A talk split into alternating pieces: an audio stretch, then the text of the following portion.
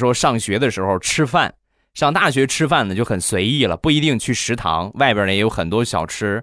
我记得那个时候我们宿舍隔壁啊，宿舍外边正好呢就是一个小吃店，然后而且呢可以送外卖。那每次呢都是谁要什么，一个电话过去，然后外卖小哥呢弄好，直接顺着我们宿舍那个墙头啊，也不是很高，拿着外卖啊，拿着这个饭直接就翻进来了。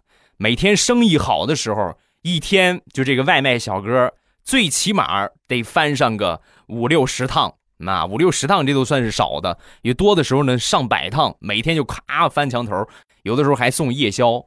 然后呢，应该是有半年的时间吧，送了半年的时间，突然这个小摊儿不送了，就不送外卖了，你必须得出来拿。然后我们就问为什么呀？怎么不送了？那个送外卖那小伙呢？啊，你说那个呀，人家早不送外卖了，人家去健身房当健身教练去了。